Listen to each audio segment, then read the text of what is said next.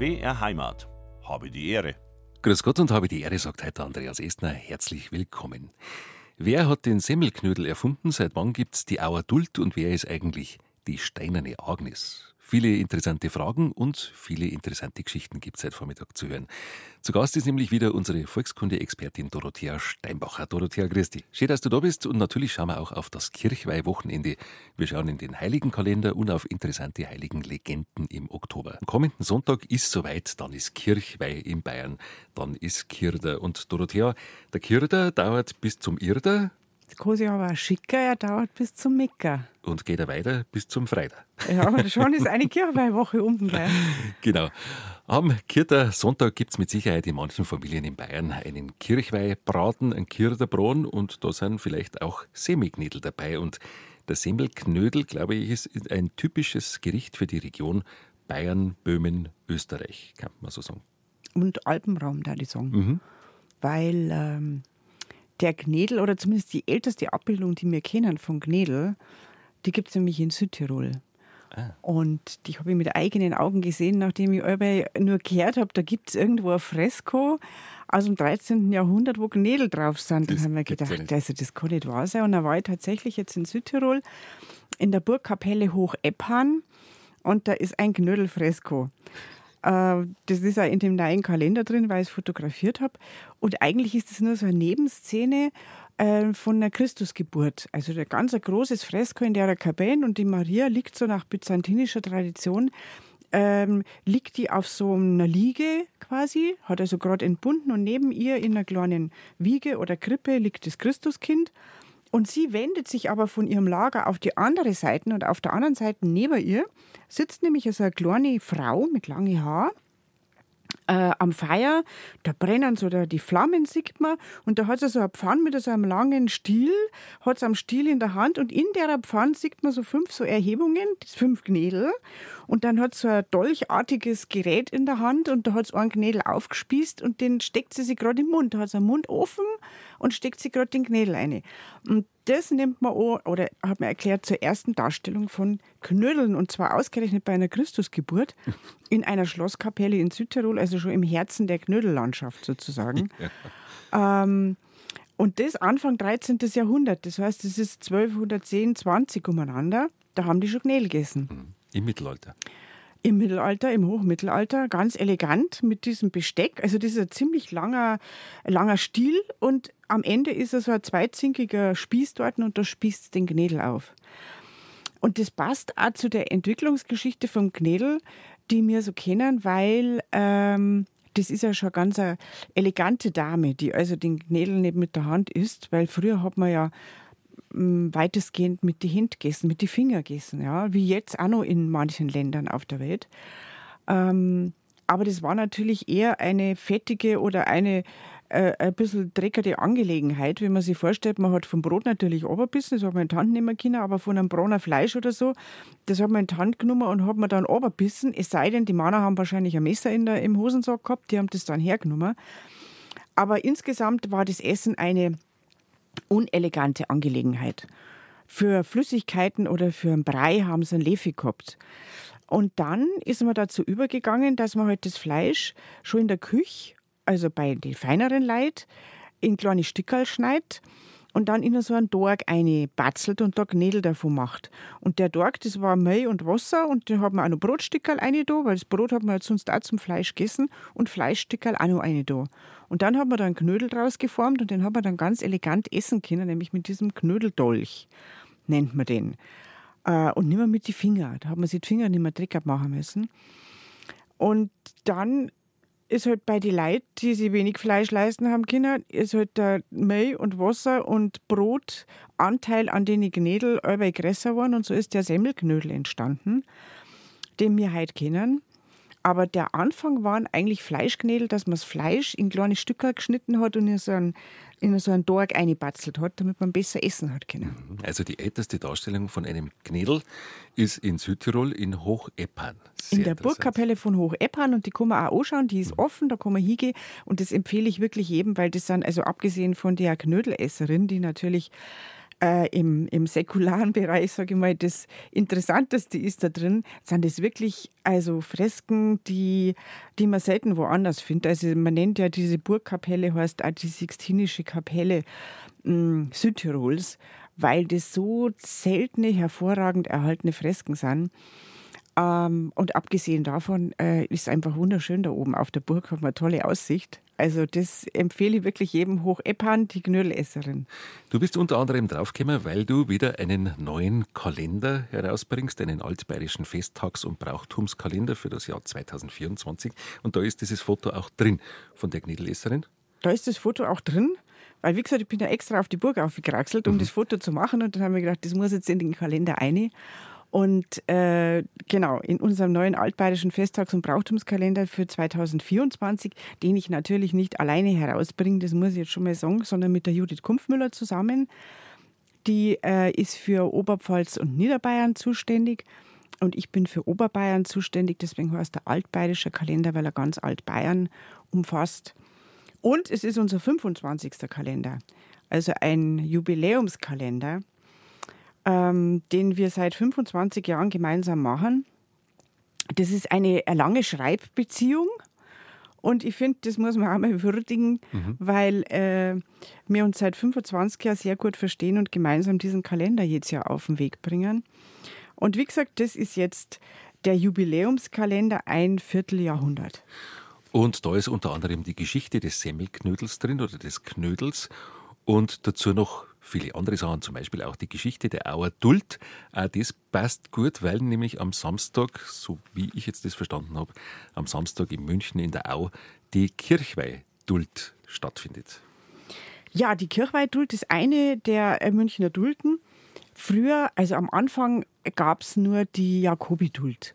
Und der Jakobstag ist ja der 25. Juli. Und um den Jakobstag herum gab es also eine Duld. Äh, das ist 1310 erstmals erwähnt, also auch schon ziemlich lang, über 700 Jahre gibt es jetzt die Duld. Aber zunächst natürlich die Jakobi-Duld und dann sind jetzt noch zwei Dulden dazugekommen, eine im Mai und eine im, um Kirchweih rum, also im Oktober. Ähm, und die findet jetzt auf dem Maria-Hilf-Platz in der Austadt. Und die Auer Duld, man, man kennt es eigentlich und viele Leute waren schon dort. Aber ähm, ich war jetzt halt nochmal, um den Artikel für den Kalender zu schreiben und neue Fotos zu machen, war ich eben nochmal dort. Obwohl ich früher auch schon oft dort war. Und muss sagen, es ist eigentlich immer wieder schön. Also das ist so heimelig und das wie, äh, da ist ja also ein kleiner Volksfestteil dabei, also so ein, wie sagt man, so ein Vergnügungsparkteil aber nicht so riesig und nicht so laut, sondern dieser kleines Riesenradal und ein Kettenkarussell für die Kinder und, und, und so, so Schießbuden und so. Mhm. Also es ist richtig nett und dann natürlich diese Antiquitätenstände, aber nicht nur Antiquitäten, sondern also ja, Graffi, darf man sagen. Also irgendwie so als Zeig Trödel, sagt man auf Neudeutsch. ähm, also einfach so, so, so Flohmarktartig. Ja. Und dann gibt es natürlich auch alles, was man an so Jahrmärkte findet. Also mhm. von, von, von Unterwäsche bis Pullover und Wärmekissen und so. Und dann einen riesigen Geschirrmarkt. Mit ganz besonderen Sachen. Mit ganz besonderen Sachen. Ja. Also da sind sowohl Keramiker aus der Gegend äh, da, als auch so, so altes Geschirr, was man sonst überhaupt nicht mehr kriegt, so mit ja. dem Enzian drauf mhm. oder mit, mit irgendwelchen Dekore, die, wo man von der Oma noch kennt. Mhm. Und das ist einfach Oder auch Email, wieder schön. Emailgeschirr und so. Emailgeschirr. So, ja, ja. Es gibt Hirschhorn, Hirschhornknepf und es gibt den Trachtenjanker und es gibt alles, was man sich vorstellen kann. Mhm. Und ich finde, das ist eine richtig gemütliche Stimmung. Das ist nicht so laut und nicht so aufdringlich. Also, äh, mir hat es gefallen. Die Auerduld und die Geschichte der Auerduld ist ebenfalls drin in eurem neuen Kalender und etliche andere Themen. Und da würde mich jetzt interessieren, wer ist die steinerne Agnes? Über das reden wir gleich. Dorothea, wer ist denn die steinerne Agnes? Die steinerne Agnes ist jetzt leider nur noch ein Stor auf dem Berg, äh, also eine Felserscheinung. Und früher war das angeblich eine Sennerin. Und natürlich eine ganz junge, fesche, liebreizende, die war sauber und tüchtig und hat ordentlich gearbeitet und hat also da oben im Lattengebirge ihr Alm bestellt und ihre, auf ihre Viecher aufpasst. Ähm, und dann ist eines Tages ein Jägersmann gekommen und hat der Agnes nachgestellt. Und das war aber der Teufel in, in äh, Person des Jägers. Das hat es dann gleich kennt, die Agnes, weil der hat so einen Huf gehabt und hat schon Angst gekriegt und dann ist er vorgelaufen und er ist ihr nachgelaufen. Und dann ist es nicht mehr weitergekommen, weil es vor einer Felswand gestanden ist. Und dann ist sie quasi durch göttlichen Einfluss errettet worden, indem sie zu Stein geworden ist. Und da steht es heute noch und der Teufel hat sie da rennt. Das ist also die eine Version der Sage. Und die andere Version, also gibt es viele, und eine andere Version der Sage ist, es gibt ja da im Lattengebirge in der Nähe von der Steinernen Agnes, gibt es so ein, ein kleines Loch, äh, wo dann zu einem bestimmten Tag im November auch noch die Sonne durchscheint und also ganz geheimnisvoll alles. Und die andere Version der Sage ist, dass also die Agnes dann vor dieser Felswand stand und dann hat sie das Loch aufgetan und dann äh, wollte sie da durch, aber da war ein Riesenabgrund und dann ist sie halt zu Stein geworden. So, auf jeden Fall hat es der Teufel nicht erwischt. Das ist die Hauptsache, das Wichtigste an dieser Sage. Ähm, man nimmt an, nachdem es dann mehrere Sagen noch gibt in dieser Gegend, dass da oben schon ein vorchristliches Heiligtum gestanden ist. Ähm, weil diese Sagen, die da existieren, dafür sprechen, dass es einen Wettstreit quasi gab um eine vorchristliche Religion mit der Etablierung des Christentums dann ähm, und dass da diese Agnes-Sage eben auch daraus entstanden ist. Die steinerne Agnes hat deswegen diesen komischen Namen, weil sie tatsächlich mit ein bisschen Fantasie, ich habe ein Foto im Kalender drin, da kann man sich das vielleicht kann man das nachvollziehen, ausschaut wie so eine, wie eine Figur mit einem langen Hals und am Kopf und am Hirtel und einer Feder drauf oder am Gamsbart drauf oder so. Und das ist eine Steinformation, die halt aus unterschiedlichen Gesteinen besteht. Und diese unterschiedlichen Gesteine sind unterschiedlich erosionsanfällig. Also das sind härtere und weichere Gesteine, so wie man es jetzt, hm, was weiß ich, bei Erdpyramiden oder so ja. äh, äh kennt, ja. Ähm, und da hat halt die Erosion da um diesen schlanken Hals auf diesem Felsen einen Haufen Gestein rausgespült. Und da oben ist offenbar was Festes drauf, was also nicht rausspült. Und dadurch ist diese Figur entstanden. Das ist also ein ganz massiver Felsblock, der sehr prominent aus dem Bergwald rausschaut. Und dann ist ein, ein ganz langer, in der Mitte ein langer, dünner Hals von der Agnes.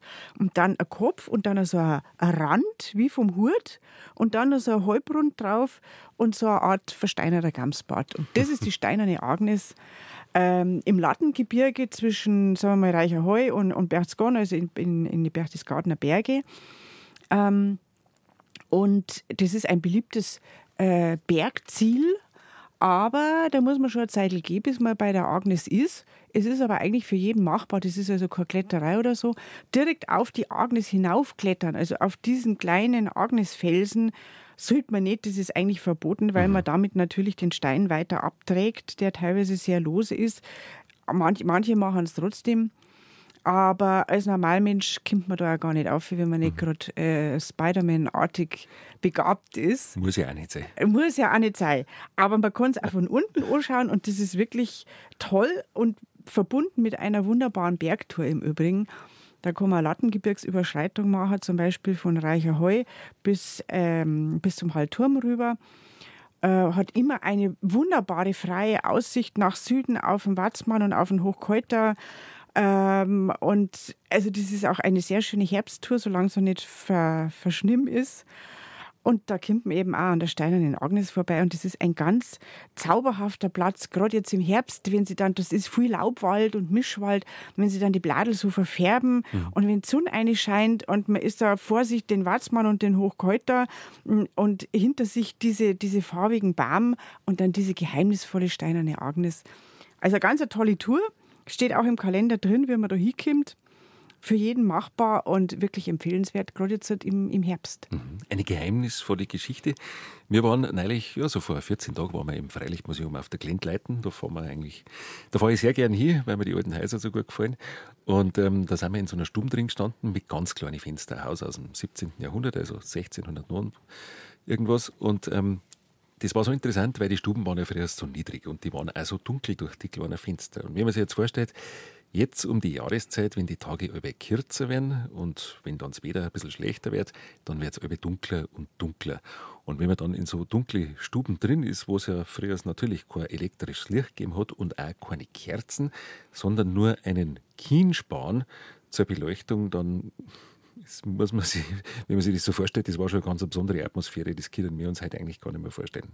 Das kann man sich eigentlich gar nicht vorstellen. Also die Atmosphäre haben wir eigentlich nur, wenn, wenn der Strom ausfällt und wenn man nicht schnell genug das Handy oder Kerzen oder Taschenlampen findet, so ungefähr. Ja. Und wie du sagst, die Fenster waren recht klar, damit also möglichst wenig Wärme verloren geht. Die Decken waren niedrig. Und bevor im 19. Jahrhundert die Petroleumlampen aufgekommen ist, haben die äh, Leute, die nicht viel Geld gehabt haben, tatsächlich nur den Kienspan gehabt zur Beleuchtung. Ähm, Kerzen waren viel teuer, also Bienenwachskerzen, das war teuer. Die haben sich eigentlich nur reiche Leute leisten können und die Kirchen vielleicht.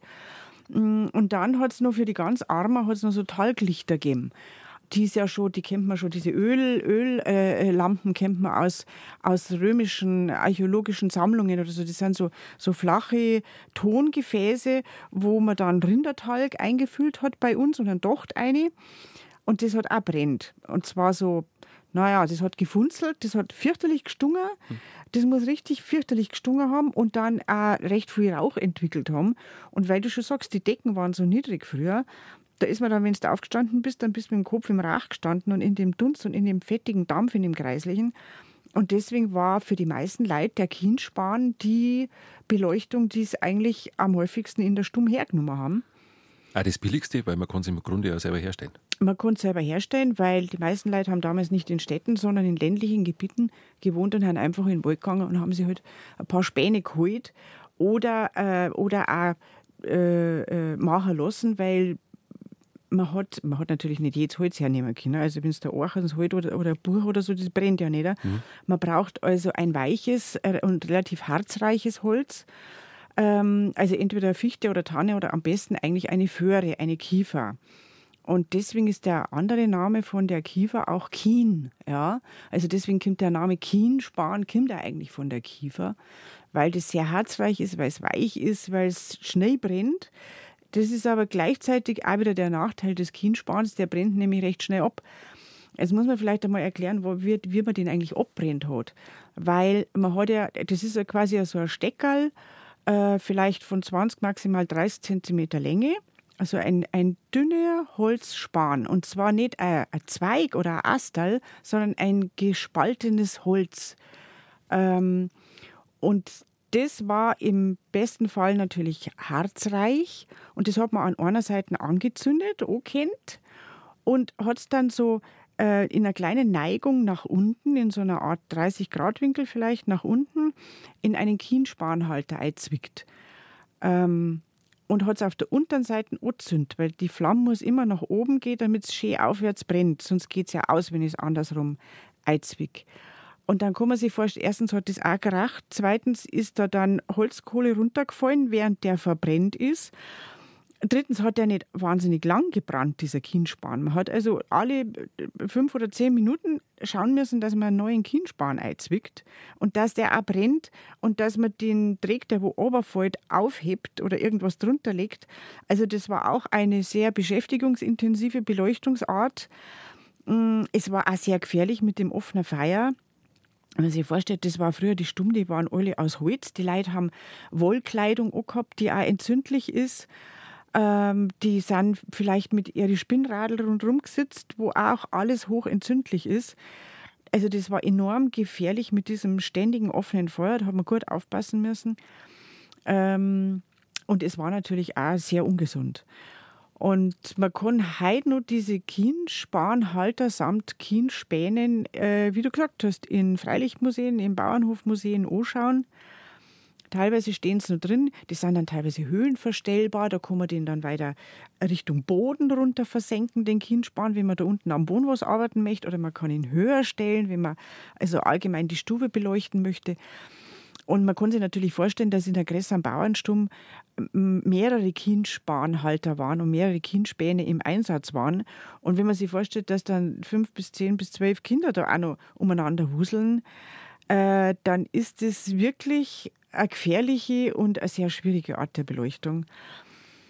Und gleichzeitig stelle ich mir auch immer vor, weil du sagst, das, hat man, das kann man sich heutzutage überhaupt nicht mehr vorstellen, wenn man mal probiert, auf Nacht um 8 Uhr, wenn es jetzt mittlerweile schon stockfinster ist und kein Licht anmacht und da macht man auch so Funzel oh, das ist vielleicht so viel wie fünf, fünf Zündhölzel oder mhm. so.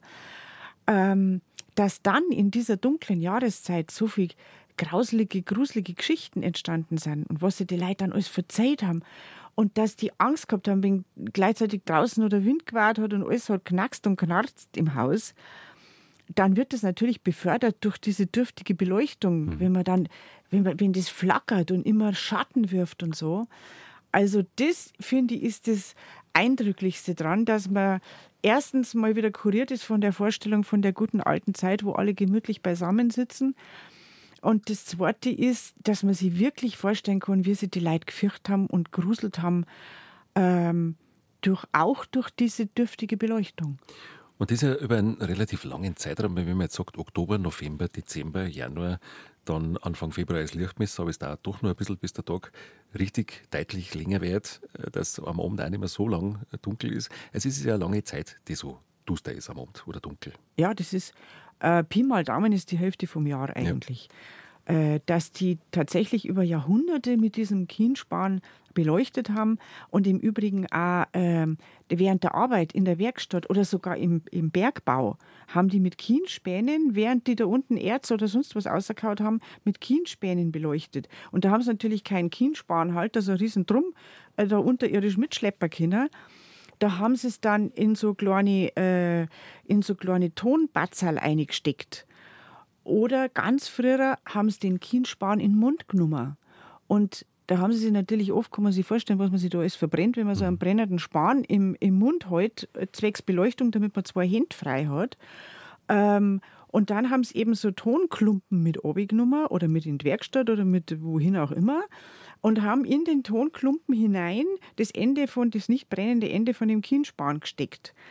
Und das hat natürlich dann ausgeschaut wie ein Kopf, äh, wo, wo im Mund drinnen der, der Kienspan steckt. Und daher kommt auch der Ausdruck ein Maulaff. Der Maulaff, der hat aber das Maul aufgehabt, weil man da den Kienspan eingesteckt hat. Und den Maulaff, den haben sie also im, unten unterirdisch im Bergwerk oder so dabei gehabt, wenn es gearbeitet hat, wenn es gearbeitet haben. Und daher eben auch unser Ausdruck Maulaffenpfeil halten, weil das über ausgeschaut hat wie ein, wie ein Gesicht, was einen Mund offen hat, weil dann natürlich der Sprung drin gesteckt ist. was du es weißt, das ist unfassbar, immer wieder. Und was die Leute früher aushalten müssen, haben wir schweifen jetzt natürlich ein bisschen ab, aber gerade in Bergwerke unter Tage, warst vielleicht auch schon mal in dem Silberbergwerk in Schweiz, im Inntal, das ist unfassbar, wie man da drin ist und sich vorstellt, wie die Leute vor 300, 400 Jahren da drin gearbeitet haben. In Allerdings. Der Dunkelheit. Ja, ja, oder in Berzgon, das Salzbergwerk. Also, da ja. geben wir auch ziemlich tief unten ja. rein. Da, äh, der neue Kalender von Dorothea Steinbacher und Judith Kumpfmüller. Wir reden gleich noch darüber, was noch alles zu finden ist darin. Ganz beliebt, liebe Dorothea, sind immer deine heiligen Geschichten. Und eine wollen wir jetzt rausgreifen, schon vorweg, bevor wir dann in den heiligen Kalender schauen. Es ist die heilige Anastasia in Benediktbeuern. Die ist auch Thema im neuen Kalender. Genau, die ist im neuen Kalender drin, weil ich die Geschichte so nett finde. Und außerdem ist Benedikt Beuern natürlich immer herrlich, wenn man da hinfährt. Ähm, und deswegen habe ich jetzt nochmal die Geschichte Anastasia in den Kalender aufgenommen. Die hat zwar erst am 25. Dezember Namenstag, aber trotzdem erwähnen wir sie jetzt, weil es einfach eine schöne Geschichte in dem neuen Kalender ist. Die Anastasia, äh, heutzutage gibt es nicht mehr viele kleine Babys, die Anastasia getauft werden. Erstaunlicherweise, das war nämlich früher einer der beliebtesten Mädchennamen überhaupt. Also jeder erinnert sich wahrscheinlich in Bayern an irgendeine Stasi, die es irgendwo gegeben hat. Das war so die bayerische Anastasia. Und die Kind, äh, diese Verehrung der Anastasia in Bayern, kommt also tatsächlich von dieser wertvollen Reliquie, die in Benedikt Beuern liegt. Und zwar schon seit über 1000 Jahren äh, ist die aus Verona nach Benedikt Beuern gekommen, ähm, weil die Reliquien der Heiligen eigentlich in Verona und in Ravenna liegen. Und die Anastasia soll ja äh, Anfang des vierten Jahrhunderts während der diokletianischen Christenverfolgung ums Leben gekommen sein, als Märtyrerin, als Christin. Das ist eine von diesen ganz frühen Märtyrern, äh, die mit vielen Legenden umgeben sind, weil es einfach schon so lange her ist. Da gibt es keine schriftlichen Dokumente. Auf jeden Fall hat man die angeblichen Reliquien der Anastasia geborgen und nach Verona und Ravenna verbracht. Und von dort ist die wertvollste Reliquie, die, äh, die, so, die es so gibt, nämlich der Schädel, die Schädeldecke der Anastasia ist nach Benedikt Beuern geschenkt worden. schon im 11. Jahrhundert. Und da ist sie dann aufbewahrt worden, ist auch verehrt worden. Und das war eine der größten Wallfahrten äh, im, im äh, nördlich der Alpen. Aber so richtig Aufschwung hat die Anastasia-Verehrung Anfang des 18. Jahrhunderts bekommen bei uns. Ähm, 1704 im Spanischen Erbfolgekrieg, da haben wir die Österreicher gegen die Bayern gekämpft und umgekehrt. Und in dem Fall war es eben so, das war bitterkalter Januar. Das ähm, Anastasia-Fest äh, hat man damals im Januar gefeiert. Und am Vorabend zum Anastasia-Fest, es war eiskalt, es waren die Moore gefroren, da so um Benedikt Beuern rum, das ist ja teilweise so moorig und sumpfig. Und die Österreicher haben sich schon gerüstet zum Angriff, äh, weil sie gesagt haben, wenn das alles so, so ganz hart gefroren ist, dann können wir Benedikt Beuern stürmen und plündern. Und die Mönche und der Abt in Benedikt Beuern, die haben gerade noch Bettenkinder, weil sie nicht mehr gewusst haben, wie sie sich noch retten können.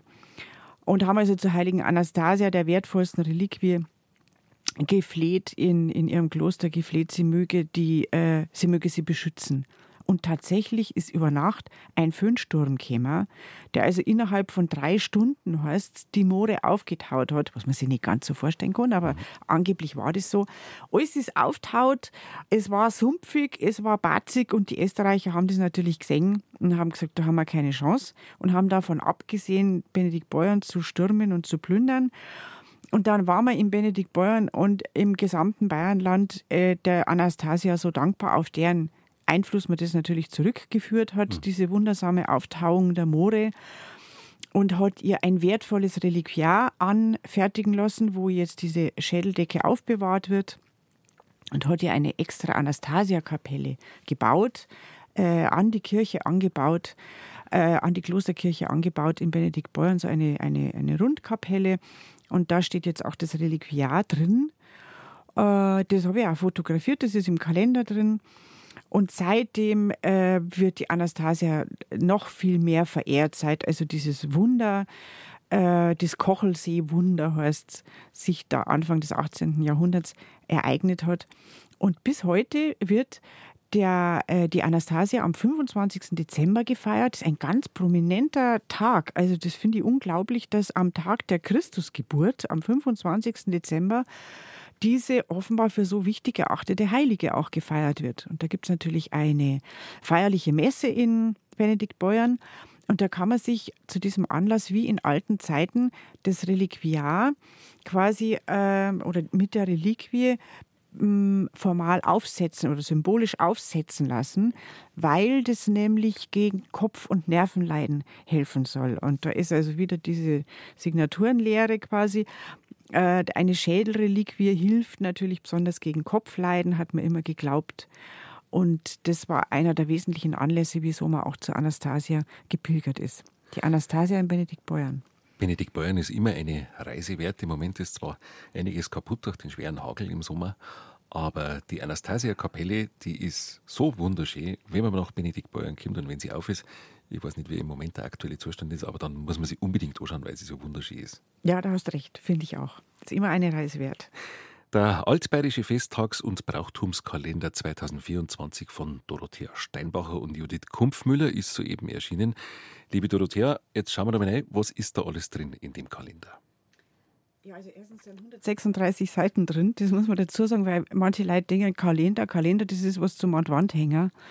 Ähm, aber das ist wie ein Hausbuch. Also der hat wirklich 136 Seiten.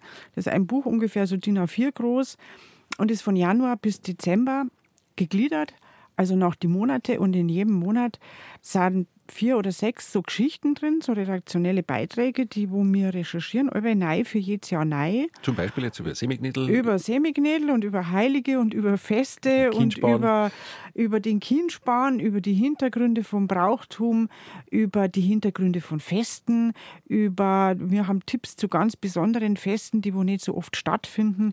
Zum Beispiel nächstes Jahr im Mai, am 12. Mai, gibt es ein ganz tolles Fest in Neubeuern. Das ist das Treffen der historischen Trachtenvereine.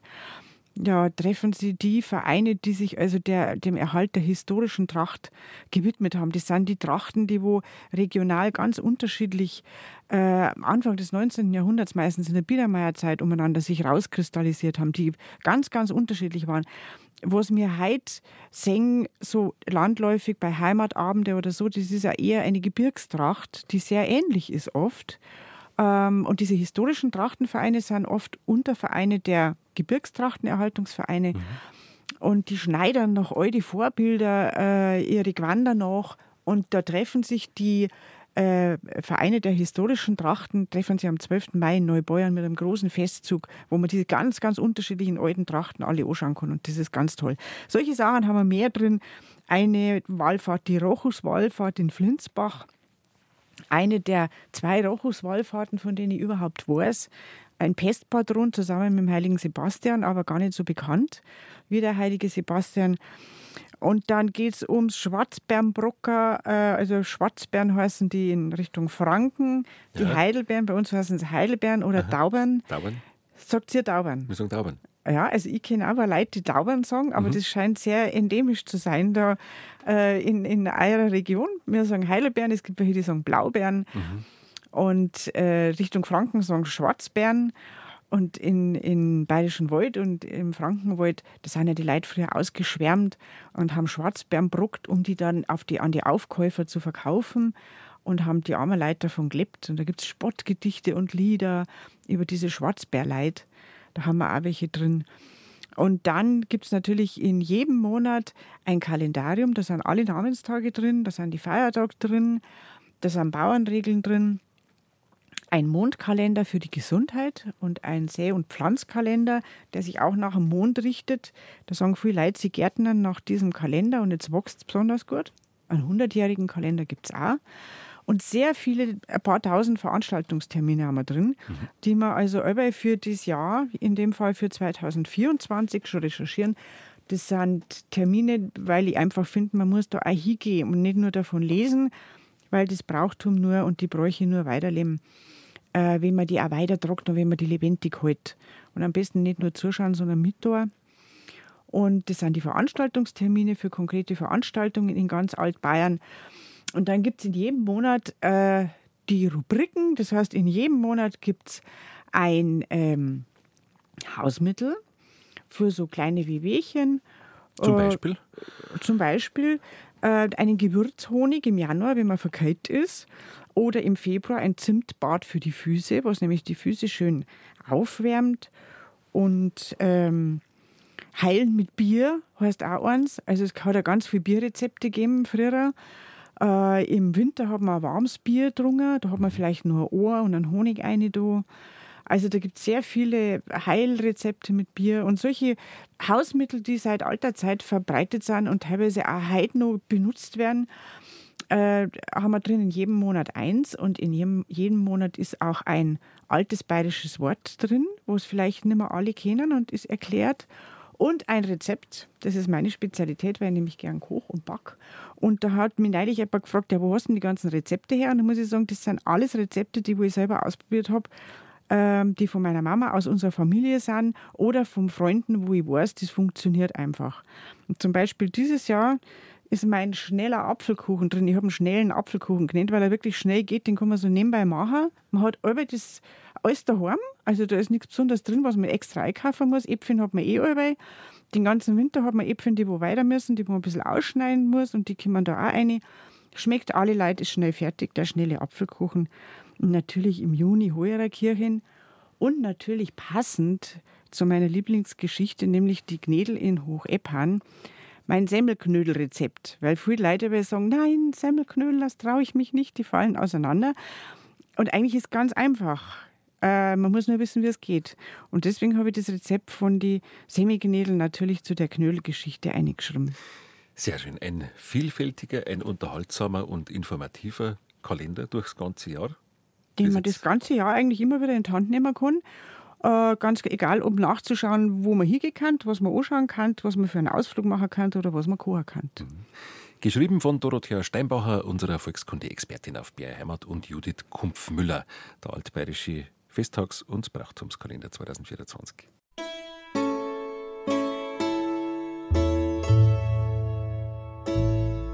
BR Heimat. Habe die Ehre. Und da sind wir wieder. Herzlich willkommen zur zweiten Stunde von Habe die Ehre.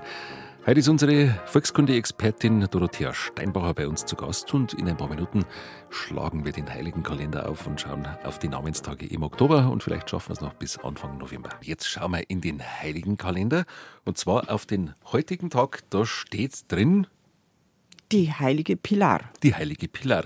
Muss ich ganz ehrlich sagen, höre ich zum ersten Mal. Ich weiß nicht, ob das jetzt äh, an mir liegt oder ob Pilar einfach nicht so geläufig ist. Pilar ist tatsächlich bei uns nicht so geläufig, aber die eine oder andere gibt es doch. Ähm, und nachdem die heute Namenstag hat, habe ich mir gedacht, müssen wir das einmal erklären, woher mhm. dieser relativ eigenartige Name eigentlich kommt, die Pilar. Auf Badisch heißt dann die Pilar. Die Pilar war da. Ähm, und ähm, es gibt auch die eine oder andere auch in Bayern, die Pilar getauft wird besonders bei den Wittelsbachern. Da ist also seit dem 19. Jahrhundert spätestens immer in jeder Generation eigentlich eine Tochter dabei, die Pilar getauft wird. Und zwar ist es ein Marienfeiertag. Heute in äh, Saragossa in Nordspanien ist es der größte äh, Festtag der Kirche überhaupt, weil die Kirche der Maria del Pilar gewidmet ist.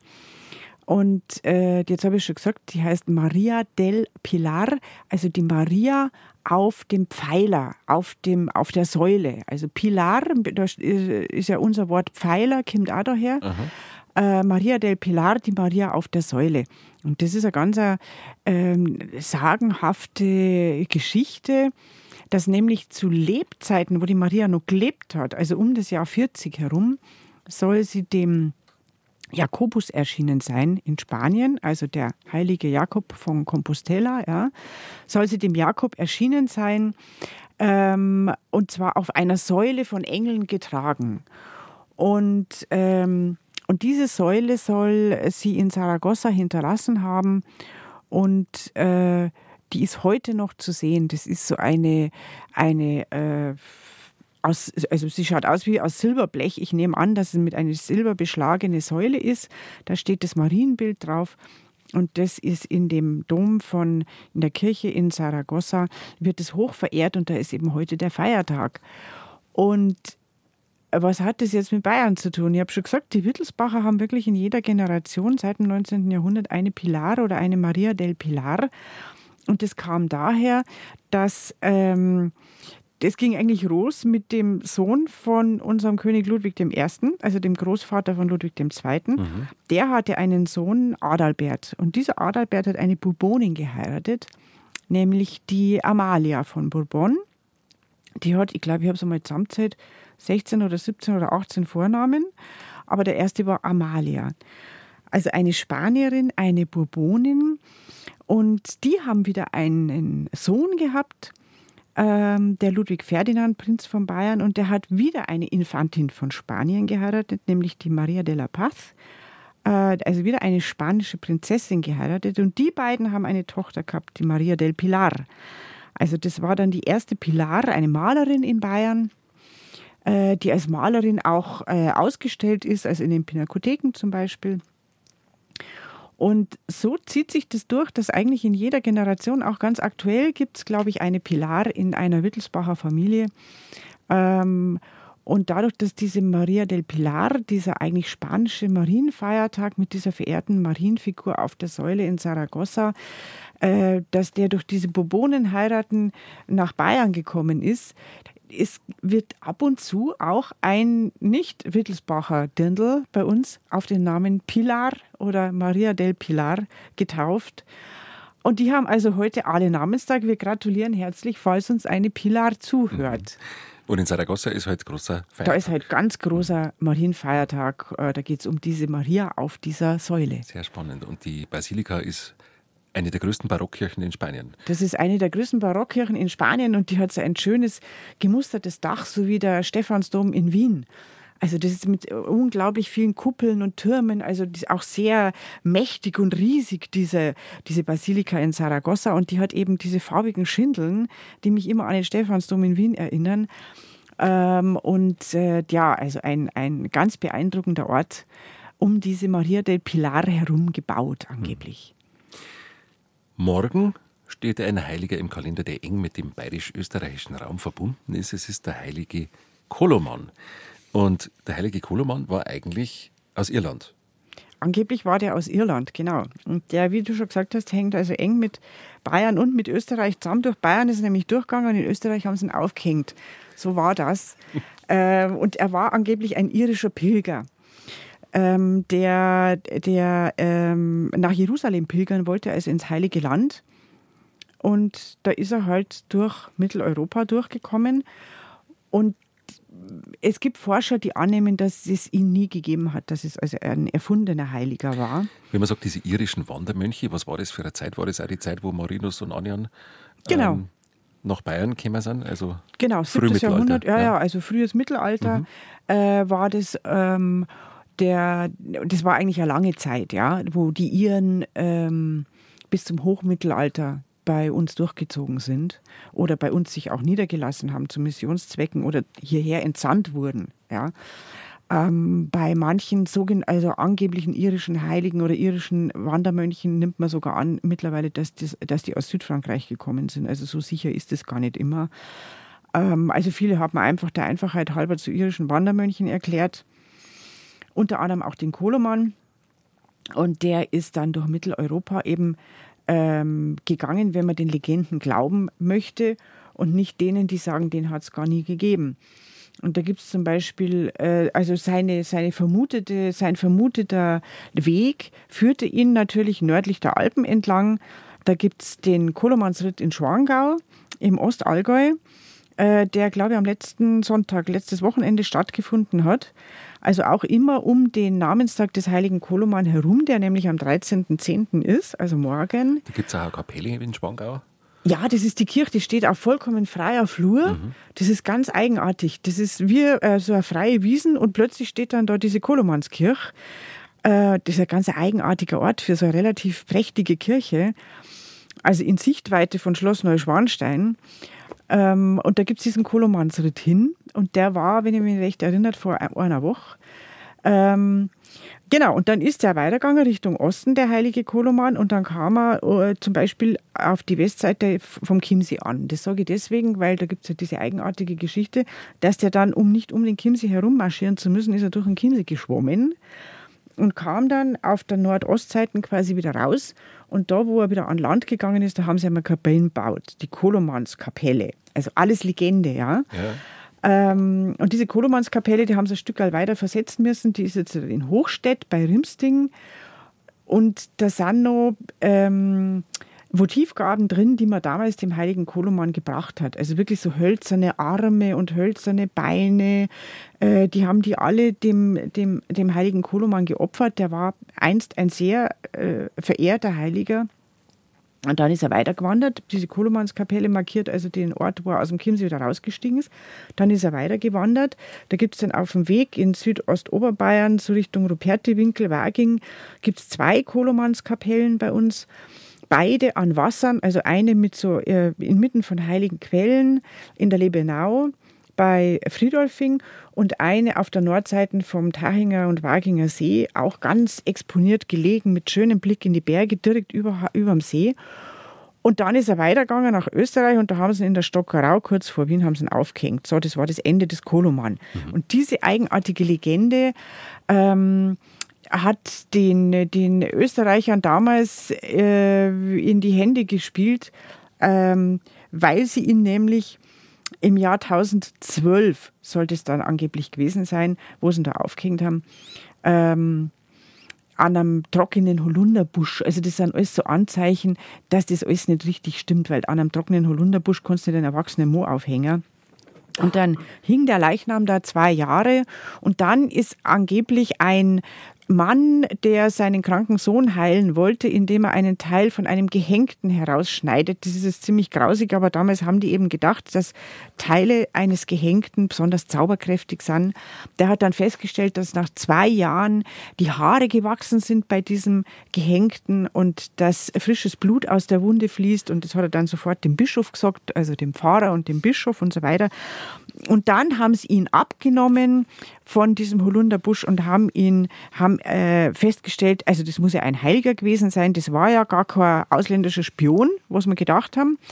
Äh, das muss ein Heiliger gewesen sein. Dann haben sie ihn sofort ähm, nach, ins Kloster Melk überführt und der Markgraf Heinrich I., wie gesagt, dem hat das gerade gut gepasst, weil der hat nämlich keine Reliquien gehabt und keinen Heiligen und gar nichts. Und damals war das ja sehr wichtig, um eine Kirche weihen zu können, um da auch einen Anlass zu haben, damit da Geld gespendet wird und überhaupt. Man hat Reliquien in den Altar einbringen müssen. Hat er den zum, zum, zum Heiligen erklärt und hat ihn in Kloster Melk äh, bestatten lassen und hat ihn zum Reichs- und Landespatron von Österreich ob der Enns erklärt, also dem ein Teil des heutigen Österreich. So schnell kann man Landespatron werden. Er ist dann später vom, äh, vom, vom Leopold verdrängt worden. Ähm, aber das ist diese doch sehr eigenartige Geschichte vom heiligen Koloman, der aber trotzdem, äh, wie ich gerade gesagt habe, dieser Weg lässt sich ja nachvollziehen vom Allgäu über den Chiemgau bis Rupertewinkel und dann bis nach Wien ist da angeblich jemand marschiert und hat viele Kolomans Heiligtümer hinterlassen. Und der eigenartige Name Koloman hat dazu geführt, dass ihn unter anderem auch die jungen Mädchen sehr verehrt haben.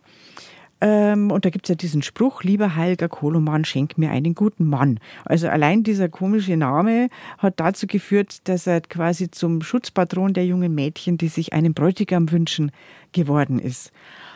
Und, ähm, und wegen seiner Todesart ist er natürlich der Schutzpatron der zu Unrecht Verfolgten, der Verleumdeten, der zum Tode Verurteilten und auch der äh, mit Kopfleiden Behafteten. Da gibt es bei den, bei den äh, Fieberbrünnlein da, von denen ich gesprochen habe, in der Lebenau bei Friedolfing, es äh, gibt eine kleine Kapelle, also eine kleine Kirche, die Kolomanskirche. Und da ist er auch abgebildet auf dem Altarblatt. Und neben ihm ist noch der äh, Dionysius abgebildet. Der ist ja angeblich auch enthauptet worden. Deswegen ist er immer dargestellt mit, mit seinem Kopf unterm Arm. Also er hat einen Kopf auf, aber den Kopf unterm Arm hat er auch noch als äh, Symbol dafür, dass er enthauptet worden ist. Also zwei Kopfheilige sozusagen sind in dieser kleinen Kolomanskirche drin. Und ähm, das Besondere an solchen Kolomansheiligtümern ist auch, dass sie meistens mit heiligen Quellen verbunden sind. Also dass immer eine verehrte Quelle dabei ist. Aber es ist ein sehr eigenartiger Heiliger, der immer noch Rätsel aufgibt. In der kommenden Woche steht im Heiligen Kalender der heilige Lukas Evangelist. Und der wird traditionell der Verfasser des Lukas-Evangeliums, ist traditionell der Verfasser des Lukas-Evangeliums, liebe Dorothea. Ja, er ist einer der vier Evangelisten. Die sieht man ganz oft dargestellt in den Kirchen, weil die nämlich quasi das, den Kern der Bibel, äh, des Neuen Testaments verfasst haben. Ähm, also die vier Evangelien und da ist der Lukas eben einer und jeder von diesen Evangelisten hat ein sogenanntes Evangelistensymbol dabei. Da kann man, kann man die erkennen in der Kirche. Also der Johannes hat den Adler zum Beispiel dabei. Ähm, und äh, das sind also ihre, ihre Attribute, ihre, die Tiere, an denen oder ihre Beigaben, an denen sie erkennbar sind. Und der Lukas hat also den geflügelten Stier dabei. Ähm, das wird so erklärt, warum der den Stier dabei hat, weil der Lukas besonders auf den Opfertod von Jesus hingewiesen hat. Also gibt es unterschiedliche Erklärungen. Aber der heilige Lukas jedenfalls äh, hat eins der vier Evangelien geschrieben, aus denen in der Kirche dann auch immer vorgelesen wird. Das hört man oft nach dem Evangelium nach Lukas oder aus dem Evangelium nach Lukas. In der Bibel heißt, dass Lukas Arzt gewesen ist, also den soll es wirklich gegeben haben, der soll Arzt gewesen sein und deswegen ist der Lukas auch einer der Patrone, äh, der Schutzpatrone der Ärzte.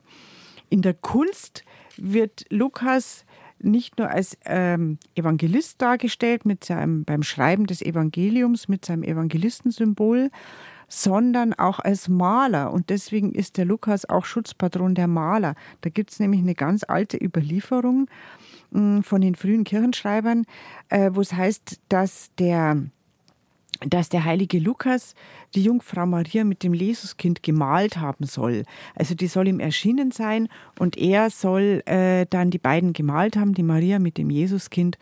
Und es gibt ganz viele Darstellungen in der Kunst. Also immer, wenn man so einen Heiligen sieht, der die Maria mit dem Jesuskind malt und da gerade so ein Stafflei vor sich hat, dann ist es der heilige Lukas. Also ganz eine eigenartige Geschichte. Aber aufgrund dieser Geschichte ist der Lukas eben der Patron der Maler. Also äh, wenn jemand einen Namen sucht für ein Malerkind, dann ist es der Lukas. Das ist ja immer noch ein beliebter Taufname, auch in der italienischen Form Luca äh, oder in der deutschen Form Lukas. Und die haben am 18. Oktober Namenstag. Am 20. Oktober, also zwei Tage später, steht ein sehr alter Viehheiliger im Kalender, nämlich der heilige Wendelin. Der Wendelin, der Wendelin, da gehen die schönen Tage hin, heißt's. Aha. Und das stimmt ja auch. Also ja. wir haben ja jetzt gehört, dass äh, am Sonntag steht uns ja ein großer Wettersturz bevor und der ewige Sommer scheint zu Ende zu gehen. Und sogar da stimmen die Wetterregeln, der Wendelin, der Wendelin, mit ihm gehen die schönen Tage hin. Der Wendelin, wie du gesagt hast, ist ein alter äh, Viehheiliger.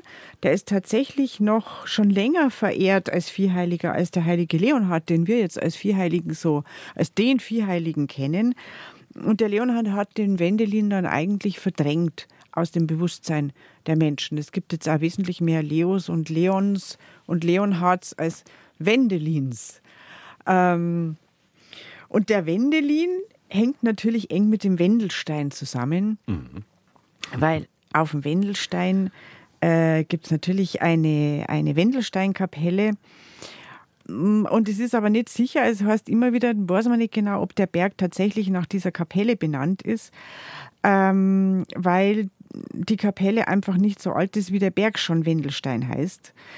Ähm, man weiß es nicht. Oder ob das einfach schon immer der Berg des heiligen Wendelin war und er deshalb Wendelstein heißt.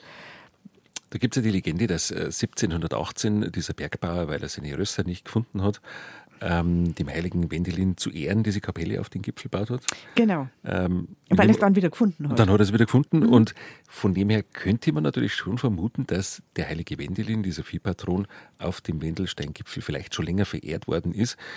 Ähm, wäre auch natürlich naheliegend, warum kommt der drauf, dass er da äh, Kapellen aufgebaut und die dem Wendelin weit. Die Wendelin weit, weil der hätte, hätte ja auf jeden anderen Berg auch bauen können. Ja, oder auch ins Tal runter, wo er daheim ja, ist. Eben, weil das war ja wahrscheinlich ein Bergbauer, der halt vielleicht seine, seine, seine Risse da oben gehabt hat. Genau, die haben früher auf die Almer ja Risse gehabt. Da haben sie Risse gehabt, genau. Mhm. Haben sie teilweise heute auch noch in Südtirol mhm. zum Beispiel, haben die viel mehr Risse auf die Almen wie bei uns.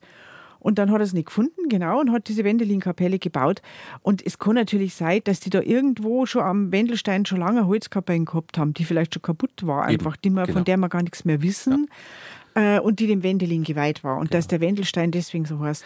Und wenn man dann überlegt, was in, in, in der Region um den Wendelstein gibt es ja öfter mal den Namen Wendelin und abgekürzt ist das immer der Wendel. Ja. Und der Wendel und der Wendelsteuer ist halt schon so nah beieinander. Ähm es liegt eigentlich schon auf der Hand. Eigentlich schon. Aber es gibt auch noch, es gibt diese Sage von dem, von die Wandel, von die Zwerge, die genau. also dann äh, Gold in Dreck und umgekehrt umwandeln können, ja. wo also eine Bayerin da eben Gold äh, gefunden hat.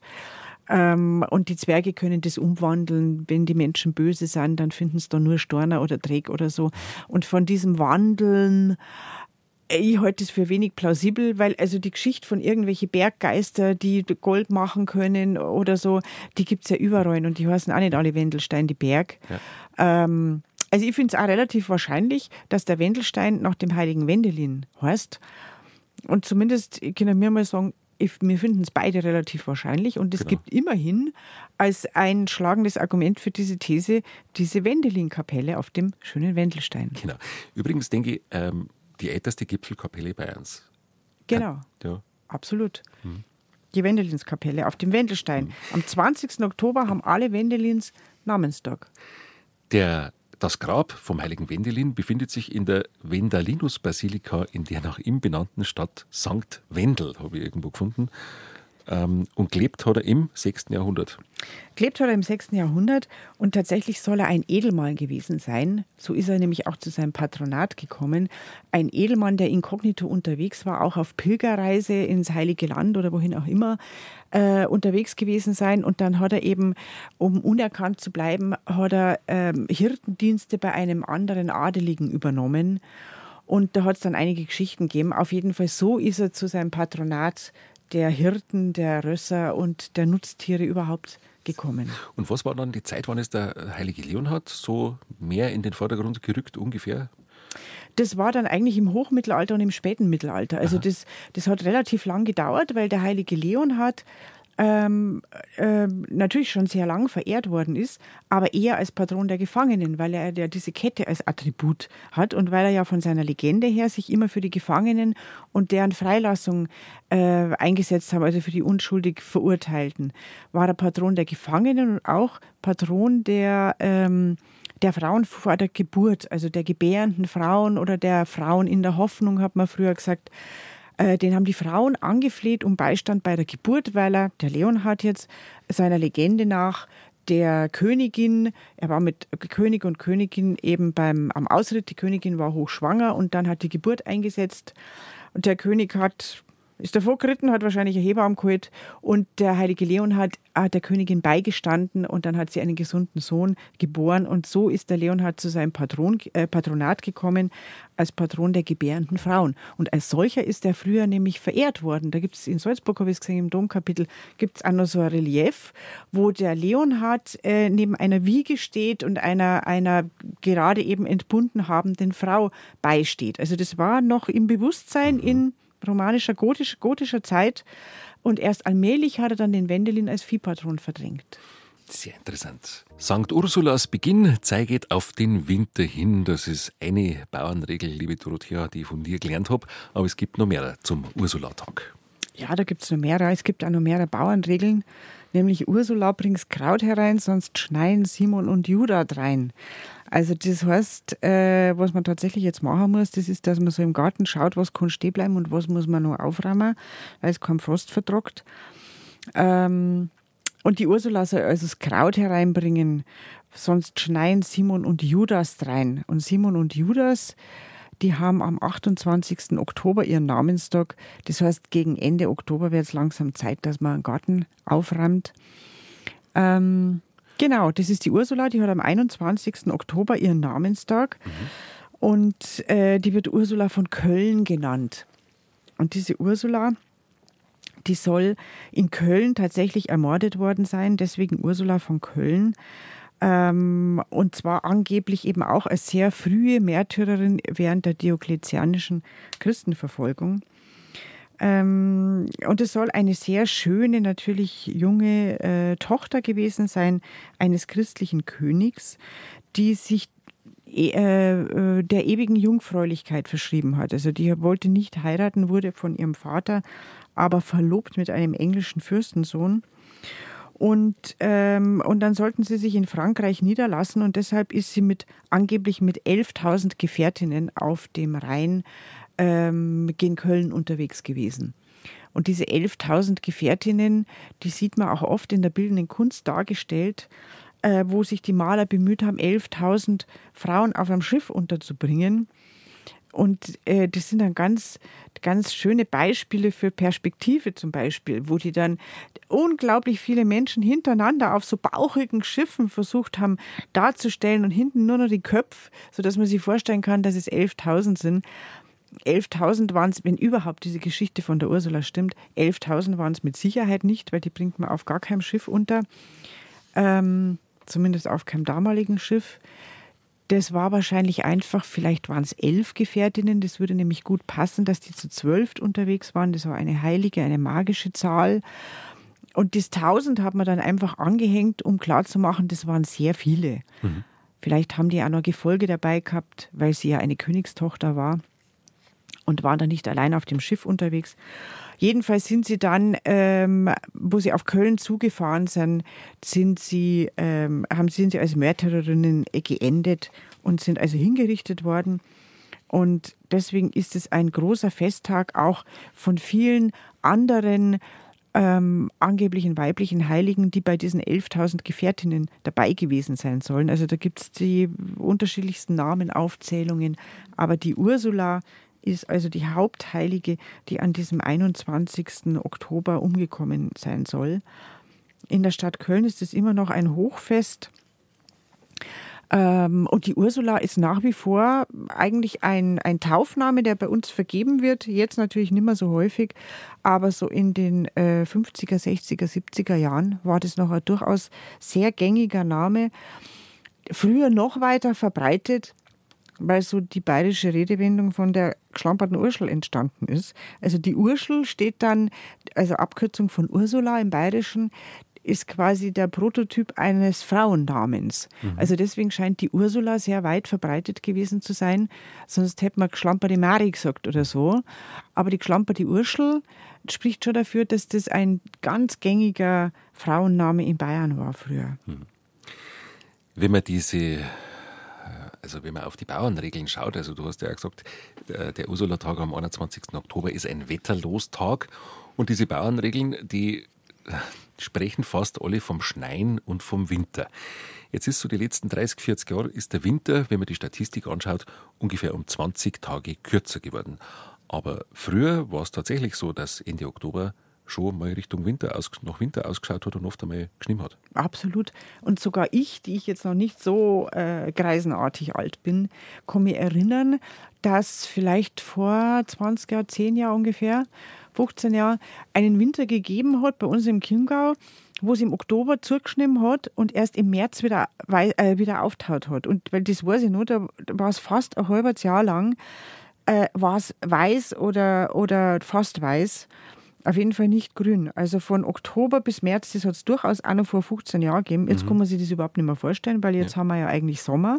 Es soll zwar jetzt kälter werden, aber es ist klar, dass mit dem Klimawandel sich die Temperaturen natürlich ändern und dass die alten Bauernregeln nicht unbedingt äh, wortwörtlich zu nehmen sind. Aber äh, man darf die auch und durfte die früher auch nicht immer auf diesen einen Tag, auf den sie sich beziehen, so ernst nehmen. Ja, das war immer eine, eine vage Eingrenzung, eine Tendenz oder so. Beispiel der Siebenschläfertag, ja. Mhm. Ähm, der ungefähr gesagt hat, wenn es um die Zeit beim Siebenschläfer stabiles Hochdruckwetter hat und warm ist, dann hält sie das eine Zeitl. Und bei der Ursula mit dem am 21. Oktober ist ja das Gleiche.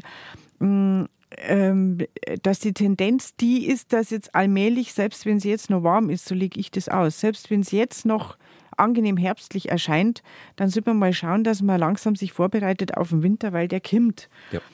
Und tatsächlich ist ja auch so. Wir haben es geglaubt, dass wir einen ewigen Sommer haben, aber der Winter kimmt offensichtlich. Auch die Meteorologen sagen das. Ähm, und nichts anderes sagt uns eigentlich der Ursula-Tag. Und den darf man eben nicht so auf den Tag genau äh, anwenden, weil es heißt ja, äh, wie, wie St. Ursula-Tag Beginn so soll der ganze Winter beschaffen sein. Ja. Ähm, natürlich ist es nicht so, wie dieser 21. Oktober in der Früh ist, dann ist der ganze Winter entsprechend. Es sagt einfach, dass allmählich kalt wird.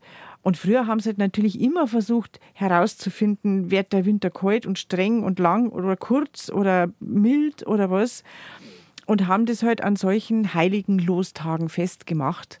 Und heute wissen wir natürlich, dass dass man das so nicht voraussagen kann. Ja.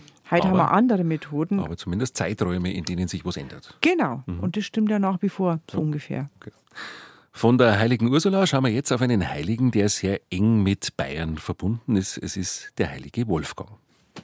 Der Wolfgang von Regensburg, äh, der hat tatsächlich gelebt, also das ist sicher. Das ist schon mal ein Fortschritt im Vergleich zu diesen ganzen frühchristlichen angeblichen Märtyrern, deren Geschichten ja zum großen Teil äh, sehr legendär sind, mhm. also äh, Legenden sind, die vielleicht gar nicht stimmen.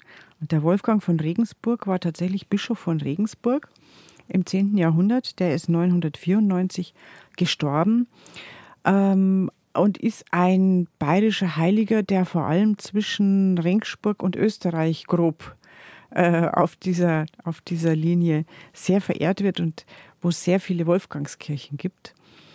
Und äh, das kommt daher, dass äh, erstens die Regensburger da unten Besitzungen gehabt haben damals, wo er Bischof war. Und zweitens ist er da in einen Streit zwischen der weltlichen und der kirchlichen Obrigkeit hineingeraten. Ähm, und er hat diesen Krieg nicht verhindern können, der sich da äh, entwickelt hat zwischen dem bayerischen Herzog und Kaiser Otto II. Und deswegen ist er ausgewichen nach Süden. Und dann ist er zunächst zum Kloster Mondsee gewandert, der Bischof Wolfgang, und hat sich da ein Jahr verborgen. Das war 976. Und dann ist er weitergewandert an den Abersee, hat er damals geheißen. Und da hat er dann mit einem angeblich nur einem Laienbruder begleitet, wollte er da in einer Einsiedelei leben, oberhalb vom Abersee. Ähm, da gibt es heute noch äh, diese angebliche Einsiedelei zum Anschauen. Da gibt es auch den Falkenstein, da gibt es einen Durchschlupfstein mit einem Durchschlupfbrauch. Gibt es mehrere Wolfgangsheiligtümer, äh, wo so ein Durchschlupfstein mit einem natürlichen Schlupf vorhanden ist, wo man Krankheiten und Leiden an, abstreifen kann. Und auf diesem Falkenstein soll er also einsiedelt sein mit seinem Laienbruder. Ähm, und dann soll der Teufel ihn immer wieder heimgesucht haben und versucht haben, ihn zu vertreiben von diesem Falkenstein. Und dann kam äh, die berühmteste oder eine der berühmtesten Taten, zumindest äh, der Legende nach, der sogenannte Axtwurf des heiligen Wolfgang. Ähm, da hat er also seine Axt, sein Hacke, nämlich das Wolfgangi-Hacke, wie es dann genannt wurde. Seine Axt hat er angeblich da von diesem Berg runtergeworfen Richtung See mit den Worten, wo diese Axt aufkommt, will ich eine Kirche bauen. Und tatsächlich ist die dann am Ufer des äh, Abersees aufgekommen. Und dann hat er da eine Kirche gebaut, die St. Wolfgangskirche und der Ort wurde St. Wolfgang genannt und auch der Abersee heißt seitdem Wolfgangsee in Österreich. Ähm, und das ist also die die Tat, die Wundertat quasi, die am öftesten auch dargestellt ist, ähm, wenn es um die Wolfgangs Vita, also um sein Leben geht, dann ist die oft auf Bildtafeln dargestellt. Also das Wolfgangi-Hackel ist ganz berühmt. Er hat immer die äh, Axt irgendwo bei sich, oft die Axt in der Hand. Oft ist es so, dass er in der einen Hand die Axt hat äh, und in der anderen Hand hat er ein Kirchenmodell als Zeichen dafür, dass er diese Wolfgangskirche am Wolfgangsee errichtet hat. Und das ist dann zu einer riesigen Wallfahrtsstätte geworden. Das war zeitweilig äh, im, im Hochmittelalter, war das eine der wichtigsten Wallfahrten in Mitteleuropa. Also gleich mit Petersdom, Santiago, Aachen und St. Wolfgang. Ähm, da sind die Leute hingewallfahrtet, weil es eben auch viele ähm, an Wolfgang erinnernden Städten gab, wo man etwas tun konnte. Und das, glaube ich, ist schon auch entscheidend gewesen für diese frühen Wallfahrten immer. Also ich habe ja schon diese Durchschlupf, diesen Durchschlupfbrauch da erwähnt. Mhm. Mm, die Wolfgangi-Hackel, die sind dann als kleine Amulette verkauft worden, also Nachbildungen von Äxten. Äh, kann man übrigens heute noch kaufen. Ähm, in Wolfgangs Heiligstätten ähm, und, dann, und, und dann um die Kette tragen oder früher haben sie es vielleicht am Charivari getragen oder so. Ähm, und es gibt tatsächlich auf diesem gedachten Weg von Regensburg bis nach Österreich an den Wolfgangsee gibt es einige Wolfgangskirchen, wo äh, angeblich der heilige Wolfgang damals durchgekommen ist. Bestattet ist er im Übrigen in St. Emmeram in Regensburg. Da sind seine Gebeine hin überführt worden. Der ist auf dem Weg äh, irgendwo in, in Österreich ähm, ist er mal gestorben und dann ist er nach St. Emmeram überführt worden. Aber es gibt zum Beispiel ein St. Wolfgang bei uns im Chiemgau bei Rabenden. Da gibt es auch einen Schlupfstein, wo man durchschlupfen kann und Krankheiten abstreifen kann. Ähm, und dann gibt es einen St. Wolfgang im bisschen nordöstlich vom Chiemgau im Goldachtal, da zwischen Dorfen Isen in der Gegend. Genau.